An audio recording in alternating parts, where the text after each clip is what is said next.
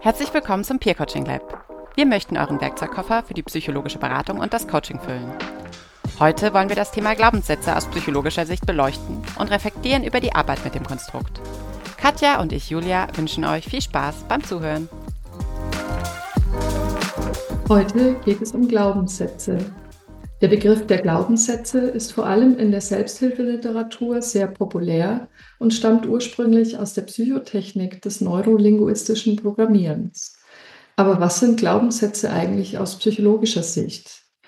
Glaubenssätze sind stabile, meist unbewusste Denkmuster oder Schemata aus frühen Lernerfahrungen. Sie werden in bestimmten Situationen aktiviert und beeinflussen unsere Wahrnehmung und damit unser Denken und Verhalten. Sie können sich zum Beispiel auf das eigene Selbst, soziale Beziehungen oder die Welt beziehen. Wir erwerben sie in der Regel durch Prägungen im Umgang mit frühen Bezugspersonen, also zum Beispiel unseren Eltern, Geschwistern oder Freundinnen. Haben wir negative Glaubenssätze erworben, so etwas wie ich bin nicht okay, ich muss perfekt sein, dann können sich diese negativ auf unsere Beziehungen und unseren Erfolg im Leben auswirken und im schlimmsten Fall zu psychischen Störungen führen. In der letzten Lab-Session haben wir ausprobiert, wie man Glaubenssätze aufspüren und verändern kann und über unsere Erfahrungen damit sprechen wir jetzt.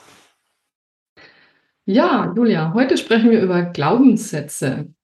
Und Glaubenssätze sind ein ziemlich weit verbreiteter Begriff. Ähm, bei meiner Internetrecherche zur, während der Vorbereitung zu der Session und auch zu dem Podcast habe ich da ganz viel gefunden, sowohl im Bereich Live-Coaching als auch in der Ratgeberliteratur, ähm, auch bei verschiedenen Psychologinnen und Psychologen, die diesen Begriff nutzen, ähm, um ihren Klienten und Klientinnen ähm, zu helfen, ihr Leben erfolgreich bewältigen zu können. Jetzt ähm, ist die Frage, was sind denn eigentlich Glaubenssätze? Und ähm, das ist ein sehr weit gefasster Begriff. Und Glaubenssätze sind einfach Annahmen über die Welt. Und wir sind innerlich davon überzeugt, dass diese Annahmen ähm, wahr sind. Das heißt, wir halten auch an diesen Glaubenssätzen sehr lange fest meistens unbewusst. Wir wissen oft gar nicht, was unsere Glaubenssätze sind. Und Glaubenssätze erwerben wir eigentlich schon in der frühen Kindheit, meistens in der Interaktion mit unseren engen Bezugspersonen, also den Eltern, ähm, unseren Geschwistern, unseren Peers und vielleicht auch Lehrerinnen und aber auch später noch im, im Rahmen von, von Arbeit, Arbeitsstellen. Ähm, ich komme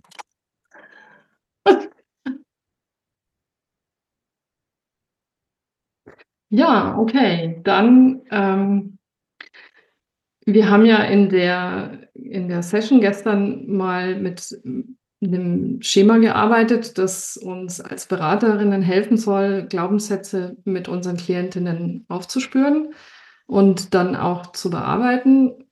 Wie ging es dir denn in der Arbeit mit den Glaubenssätzen, Julia? Ja, es kam mir nicht ganz unbekannt vor. Ähm, wie gesagt, ich bin ja ein großer Fan von dem Self-Coaching-Model.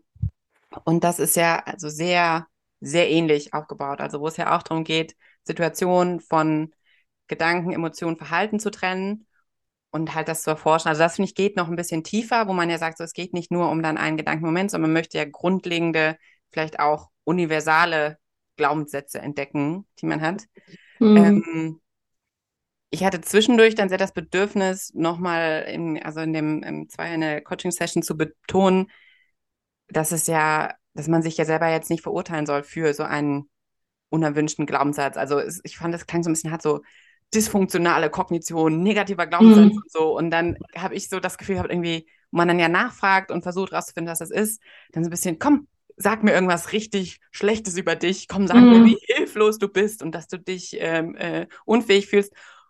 Ähm, ist jetzt nicht genau, aber also irgendwie hatte ich irgendwie das Gefühl, es geht dahin und da hatte ich irgendwie ja stark das Bedürfnis, da nochmal einzuhaken und zu sagen, ja, es geht einfach darum, rauszufinden, was einen da wirklich so bewegt, was man vielleicht auch immer schon geglaubt hat, was einen wahrscheinlich auch mal genützt hat oder mhm, irgendwie wirklich ja. mal war. Und einfach, dass es darum geht, ja darauf, ähm, ja, das bewusst zu machen und dann zu hinterfragen, bin ich das immer noch, möchte ich das immer noch denken. Ähm, ja, ich, äh, und dann halt was, lang, was, was Positives zu finden oder halt dann auch durchzudenken, was halt die negativen Folgen sind und so, das fand ich, fand ich spannend. Ja, ich komme nicht drum hin, mal das zu vergleichen mit dem Self-Coaching-Model, muss ich sagen. Ja, es, es gibt auch sehr viele Parallelen, finde ich, zu dem Self-Coaching-Model und ich finde, das Self-Coaching-Model gibt eine gute Struktur vor, um in, auch in diese Arbeit mit den Glaubenssätzen reinzukommen. Ähm, was mir aufgefallen ist, ähm, dass es in dieser, dieser Arbeit, die ich gestern auch beobachtet habe und aus den Erzählungen ähm, der Erfahrungen entnommen habe, dass es so ein paar Fallen gibt, in die man da tappen kann in dem Prozess. Ähm, du hast jetzt gerade eine schon genannt oder ich habe das jetzt mal so als, als ähm, Pitfall für mich ähm, vermerkt, wo du gesagt hast, du hast, also du warst so auf diesen dysfunktional und, und negativen Glaubenssatz ähm, mental, dass du dann auch irgendwie erwartet hast, da kommt jetzt was ganz Negatives. Und ich finde es ganz wichtig und super, dass du gesagt hast, ja, es ist schon wichtig, damit auch liebevoll umzugehen. Also äh, das habe ich gestern, glaube ich, auch gesagt, dass Glaubenssätze, auch die negativen, immer auch eine Schutzfunktion für uns haben. Die mag sich uns nicht so einfach erschließen, weil sie uns ja irgendwie in unserer Lebensführung auch behindern und in unserer Zielerreichung behindern. Aber ursprünglich wollen diese Glaubenssätze uns vor schlechten Emotionen und schlechten Erfahrungen schützen. Und ich finde, das, das ist ein Gedanke, den man mit in die Arbeit nehmen sollte. Und eine andere, ein anderer Fallstrick, der mir so aufgefallen ist und wo ich auch wieder auf Self-Coaching-Model verweisen möchte, ist, dass man wirklich versucht, an einer ganz spezifischen Situation zu arbeiten und auch an der zu bleiben, wenn man so durch diesen Prozess geht, Glaubenssätze zu suchen. Weil ich glaube, dass es für den Klienten viel einfacher ist, ähm, sich dann wirklich mal auf ein Gefühl zu konzentrieren und seine, auch diesen Gedankenwust, der vielleicht entsteht in einer stresshaften Situation, ähm, besser sortieren zu können. Und da finde ich das Self-Coaching-Model eben sehr strukturierend und, und, ein super Einstieg in die Arbeit. Die Frage ja, also, ist halt, wie tief möchte man dann damit gehen? Oder wie tief muss man überhaupt gehen, um, um, um ein spezifisches Problem lösen zu können? Ja, du hast ja schön hergeleitet, also dass dieses ABCD-Schema ja aus der Therapie, aus der klinischen mhm. Psychologie, mhm. da kommt, viel Anwendung hat, wo ich denke, ja, es bedarf da schon wirklich Fingerspitzengefühl und ja. Erfahrung und so, um halt da mit Bedacht wirklich dann sozusagen in einer Session gleich so tief einzusteigen ja. und so. Ja. Ähm, und ich meine, es ist ja eigentlich so universelle also universeller Gedanke, der ja in vielen Sachen und wo du ja auch meinst, in populären Ratgebern wieder auftaucht, dass man halt wirklich unterscheidet, was ist jetzt die objektive Wahrheit nächstes Mal, was ist meine Bewertung, meine Interpretation ja. und ne, und was, was kommt da aus Gefühle und so raus. Also das rauszunehmen und nicht alles zu glauben, was man denkt. Ja, auf jeden was, Fall. Das ja. ist eine, eine, ganz wichtige Unterscheidung, die auch, die ich ähm, sowohl in Fachbüchern als auch in Ratgeberliteratur gefunden habe dass eben nicht eine Situation oder ein, äußerer Anlass ähm, verantwortlich ist für die Gefühle und mein, mein Verhalten, die ich, äh, das ich an den Tag lege, sondern dass dazwischen eben noch ein Schritt erfolgt, der ganz oft sehr unbewusst und sehr automatisiert erfolgt, nämlich ähm, die Grundhaltungen, die ich habe, kommen dann zum Tragen.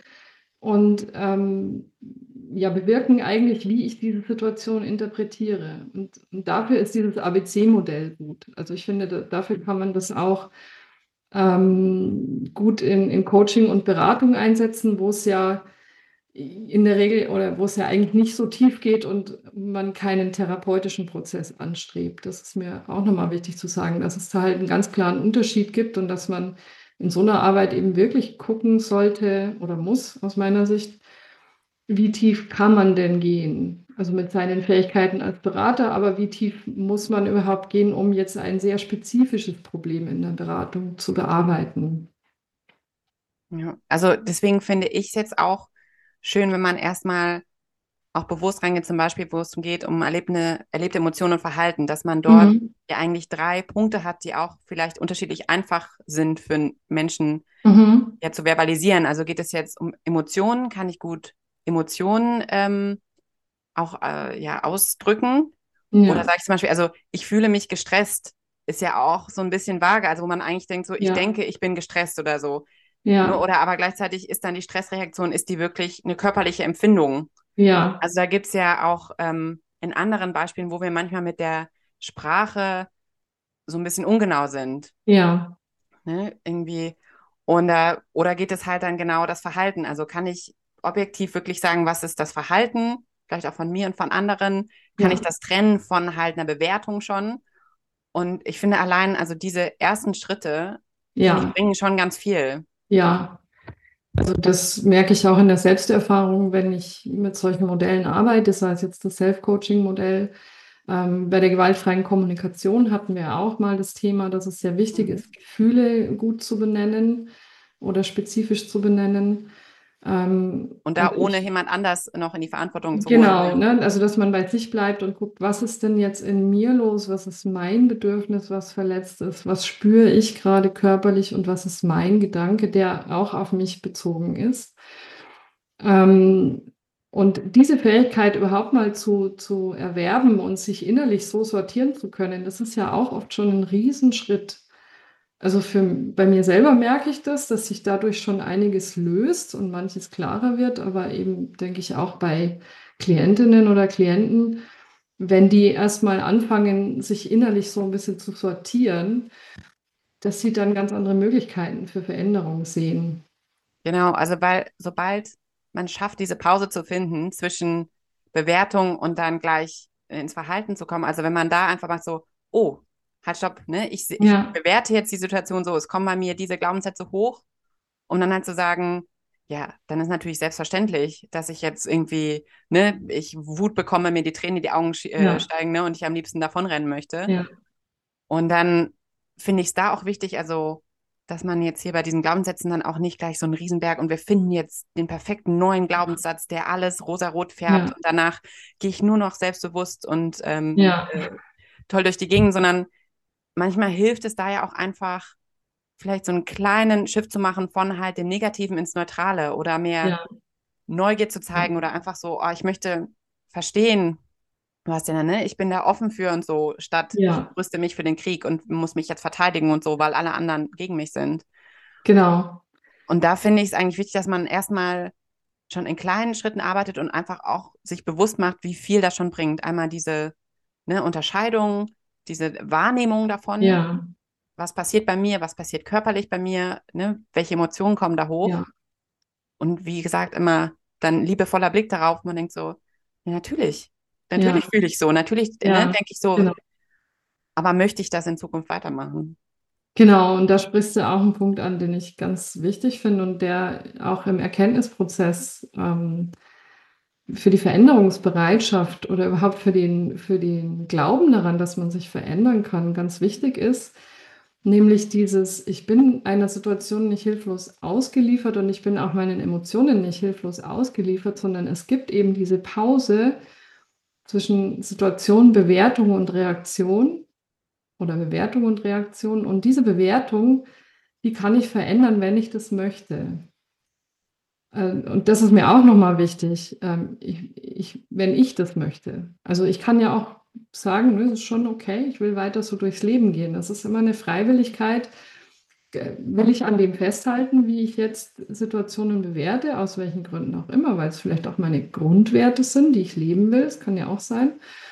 Oder merke ich, das ist auf lange Sicht total hinderlich für mich oder ähm, ja, beeinflusst meine sozialen Beziehungen negativ, beeinflusst meine persönlichen Ziele negativ. Ähm, wa- was kann ich denn ändern, um meine Ziele zu erreichen und meine, meine Beziehungen besser zu führen oder erfülltere Beziehungen zu führen? Und, und dafür ist eben diese Erkenntnis zwischen meine Bewertung macht einen Unterschied ganz wichtig, finde ich. Ja, also im Grunde genommen geht es ja dann immer auf das Thema Selbstwirksamkeit zurück. Ja, Also und. Verantwortungsübernahme und so, was ja auch Ja, jetzt in den letzten ja, Folgen immer wieder war. Ne? ich bin nicht einfach nur ausgeliefert, was die anderen Ja. tun und es ist eine ne, Welt, wo Ja. ich immer nur reagiere, Ja. sondern ich bekomme halt, also wir sind immer ausgeliefert, andere Leute, Umstände und so viele Sachen, die man nicht beeinflussen kann. Ja. Aber was ich damit mache, ist in der eigenen Verantwortung, Ja. ohne dann halt so zu kommen, so ja, ah, nee, jetzt ist irgendwie großes, ähm, weiß nicht, Verlust, ne, Trauer und so. Ja, Ja. man muss nur ein bisschen an seinem Mindset arbeiten und so, und dann ist alles wieder gut. Ja. Ähm, ganz so ist es auch nicht. Genau, also da finde ich es immer wichtig, diese Waage zu halten. Und wie gesagt, ich finde es schon total schön, dann dieses Verständnis so. Also ich hatte jetzt auch bei mir persönlich äh, irgendwie jetzt sehr anstrengende Zeit und so, wo ich dann nicht immer die Mutter bin, die ich gerne sein möchte, oder Ja. dann auch irgendwie dann meine Tochter angeflaumt habe, wo ich dann eigentlich weiß, das möchte ich nicht, das ist auch nicht gut für sie, aber wo Ja. ich dann auch in dem Moment rausgekommen bin, von dann zu sagen, so, oh Gottes Willen, das ist so schlecht und ich hätte das anders machen sollen und so, sondern dann halt einfach sagen können, es war nicht gut, aber ich verstehe, warum ich irgendwie das gemacht habe. Also es ist ja, Ja. klar, wenn ich irgendwie so wenig Schlaf hatte und dies und das um die Ja. Ohren und sowas. Richtig. Und dann kann ich aber aus diesem Verständnis auch dann hingehen und sozusagen das wieder gut zu machen und das anzusprechen, mich zu entschuldigen und das halt zu modellieren. Ja. Weil Ja. es geht ja nicht darum, also es gibt ja nichts Schlimmeres, als eine perfekte Mutter zu haben. Ne? Meine, aber um dann zu zeigen, wie man ja mit der ähm, menschlichen Fehlbarkeit umgeht, wie man mit seinen Menschen umgeht und so. Richtig. Und wenn man sich selber, also dieses Verständnis und diese, äh, äh, also liebevoll da entgegenkommen kann, habe ich das Gefühl, kann man das auch einfacher seinen Mitmenschen entgegentun. Da, das glaube ich auch. Also das, äh, ne, so wie wir in die, oder so wie wir uns selbst anschauen, gucken wir ja auch andere an. Und wenn wir mit uns selbst liebevoll und verständnisvoll umgehen können, fällt uns das mit anderen auch leichter. Also das ist ein Glaubenssatz, den ich habe, den ich auch nicht ändern möchte. Ja, also da habe ich auch das Gefühl, dass, ähm, so wie ich es jetzt verstanden habe, diese Glaubenssätze ja nochmal ein paar Ebenen tiefer sind, als jetzt die einzelnen Gedanken, die dann in, in spezifischen Situationen hoch, hochkommen. Wo ich jetzt persönlich auch, ich meine, du bist tiefer in der theoretischen Literatur auch drin, jetzt das Gefühl hat man, es gibt verschiedene Möglichkeiten, zu diesem Glaubenssatz vorzugehen. Einmal wirklich in, ganz intensiv zu arbeiten, sozusagen, dass man in einer Situation und dort immer tiefer schaut und tiefer Ja. und tiefer geht. Oder, wo ich denke, das ist jetzt aus meiner persönlichen Erfahrung mehr meine Arbeitsweise, Ja, durch verschiedene Häppchen und so dann irgendwann Muster erkennt, wo man dann merkt, irgendwie spezifische Situationen, die immer wieder irgendwie Emotionen auslösen, die einem irgendwie ein bisschen im Weg stehen oder wo man das Gefühl hat, da möchte man anders drüber denken ja, und da dann Parallelen sieht und plötzlich merkt so, ja, dahinter steckt irgendwie was Größeres. ja. Und ich denke, in, also gerade in Beratung und Coaching ist es wichtig, äh, ganz genau hinzuschauen, ist, muss das Größere dahinter bearbeitet werden? Kann ich das bearbeiten ohne therapeutische Ausbildung? Also ich, bin, ich reite da ein bisschen drauf rum, weil mir diese, diese Abgrenzung tatsächlich wichtig ist. Ähm, oder reicht es jetzt eben, wie du sagst, ne, schrittchenweise sehr spezifisch an dem Problem zu arbeiten und da erstmal Lösungen zu finden? Und dann kann ja mein, meine Klientin oder mein Klient immer noch entscheiden, tiefer zu arbeiten und sich vielleicht nochmal eine andere Form von Unterstützung dabei zu, zu holen. Und auch dieser Anspruch, der ähm, in mancher Ratgeberliteratur und ganz, ganz vielen Blogartikeln, die ich gesehen habe, ähm, der da eröffnet wird, ah ja, da findest da setzt du dich jetzt mal hin, dann schreibst du deine zehn Glaubenssätze auf und dann verkehrst du die alle ins Positive und dann ist alles super. Daran glaube ich nicht. Also das halte ich für fatal, sondern ich glaube wirklich, dass es so ein Erkenntnisprozess ist, der auch eine Weile dauert, sich da auf die Spur zu kommen und Schritt für Schritt was zu verändern, solange bis man zufrieden ist mit der Veränderung. Das heißt ja auch nicht, dass man immer seine Kernglaubenssätze aufgeben muss oder soll. Wenn sie einen krank machen, klar, ist es hilfreich, aber ich denke, dann braucht es auch einen wirklich guten therapeutischen Prozess, in dem man dann auch schrittweise nach und nach so ganz, ganz tief sitzende Glaubenssätze aufarbeitet.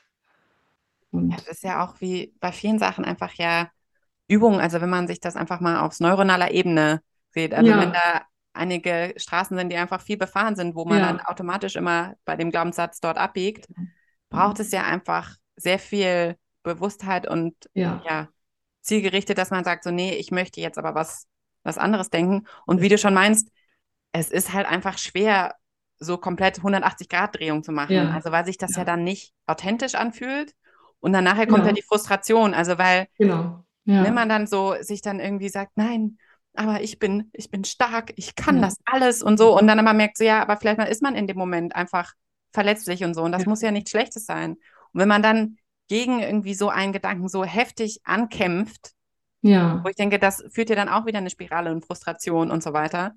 Ja. Und ich denke, da geht es ja auch drum, wir hatten ja da dieses schöne Bild, so, also Gedanken und Gefühle einfach zu unterdrücken, ist wie irgendwie einen ungebetenen Gast bei der, ähm, bei der Party. Man Ja, kann dann die, die ja. Tür zuschlagen und der Ja. schlägt dann aber an die Tür und dann muss man die Polizei rufen und es ist große Aufregung und, ne? Oder man sagt halt, okay, ne, hallo, da, hier ist irgendwie ein Getränk, hier ist was zu essen, ne, tschüss, ich unterhalte mich jetzt mit den Leuten, mit denen ich wirklich was zu tun haben will und so, ne, mach da drüben, was du willst. Also die Anerkennung, okay, diese Gedanken sind da und auch so, Ja. ja, diese waren einfach schon Teil von meinem Leben, ist, ist ja klar, dass die bei mir weiter rumspuken. Richtig, ne? Es, es geht ja auch um Dinge, die, die auf der Ebene der, der Identität ähm, vorhanden sind. Ne? Also wenn ich diese Prägungen in früher Kindheit ähm, erwerbe, dann bilden die ja meine Identität. Wenn ich jetzt mit 45 merke, ach, das ist irgendwie auch nicht, da will ich jetzt nicht weiter dran glauben, ja, dann habe ich das ja aber schon 40 Jahre mit mir rumgetragen und es ist einfach so ein integraler Bestandteil von mir, dass es wirklich eine Weile dauern wird, bis ich das auch aufgeben möchte, weil ich weiß ja noch nicht, was sich verändert dadurch. Ne? Ich kann natürlich hoffen und vermuten auch, dass es besser wird, ne? dass es mir mit, mit dem anderen Glaubenssatz besser geht, aber wirklich wissen tue ich es ja nicht. Also das ist ja auch so ein Betreten von Neuland und neue Erfahrungen machen. Und wir halten ja als Menschen ganz gerne an dem fest, was uns schon bekannt ist.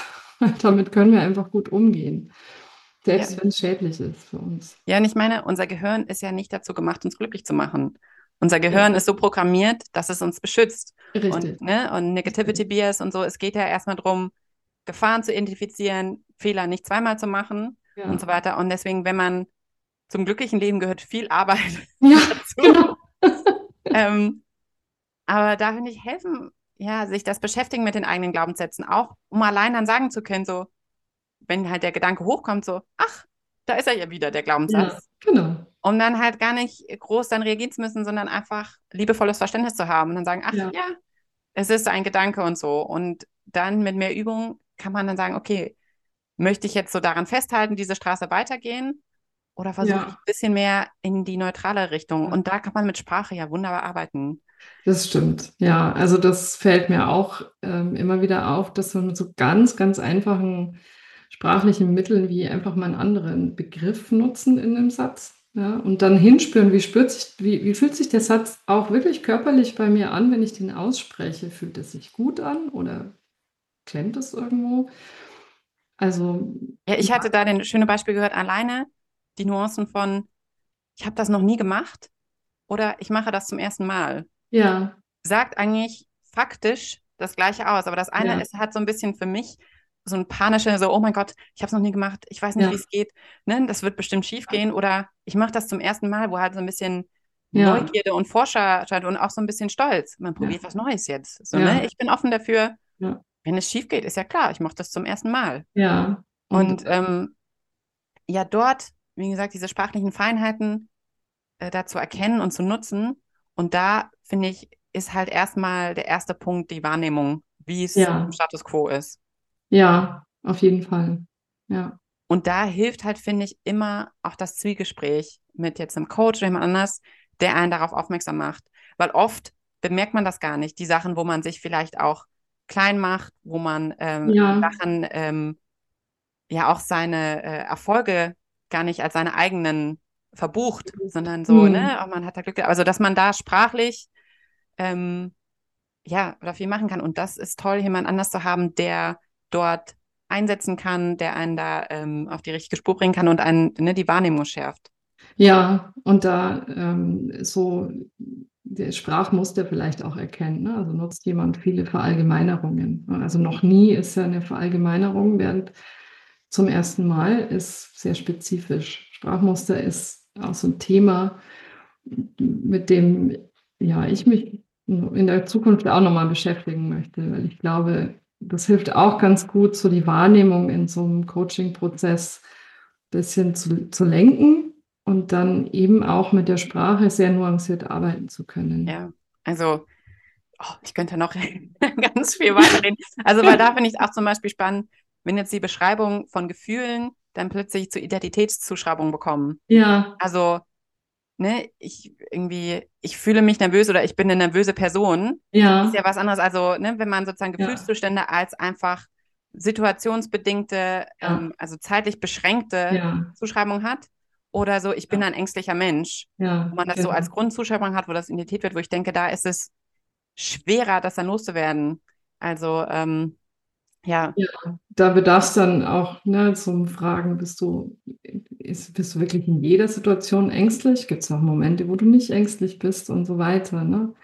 Ja, und das so. ist ja dann alles wieder Gedanken, die in Bewertungen anschauen und die einen ja. ja dann limitieren. Also wenn sowas ganz klar dann der eigenen Persönlichkeit zugeschrieben wird, ja. limitiert das dann so, wo ich dann sage, ich werde ja. einige Sachen nicht tun, wenn ich mich als ängstlich beschreibe, weil dann ja schon vorwegnehme, dass die Situation für mich überfordernd wird. Die, die, ne? Das kann ja. ich nicht, auf keinen Fall. Bleibe ich lieber zu Hause. Und genau. ähm, ja, also mir ist es ein großes Anliegen, ähm, dort sozusagen Menschen zu helfen, sich dort frei zu machen und dann auch ja mehr Raum für Potenzial zu haben, was gelebt wird.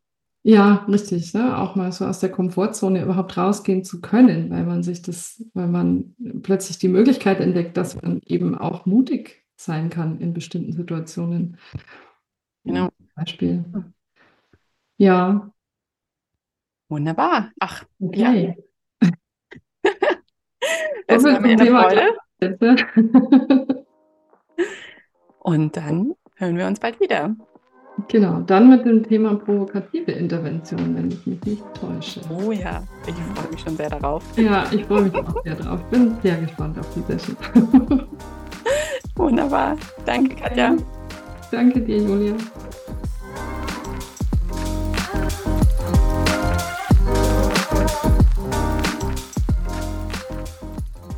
Herzlichen Dank, dass ihr wieder dabei wart. Wir sind Katja Tresse und Julia Poli. Wenn ihr Fragen habt oder als angehende psychologische Beraterin, Berater oder Coaches beim Online Peer Coaching Lab mitmachen möchtet, schreibt uns gerne eine E-Mail an peercoachinglab at gmail.com und bald werdet ihr uns auch auf der Webseite peercoachinglab.de besuchen können.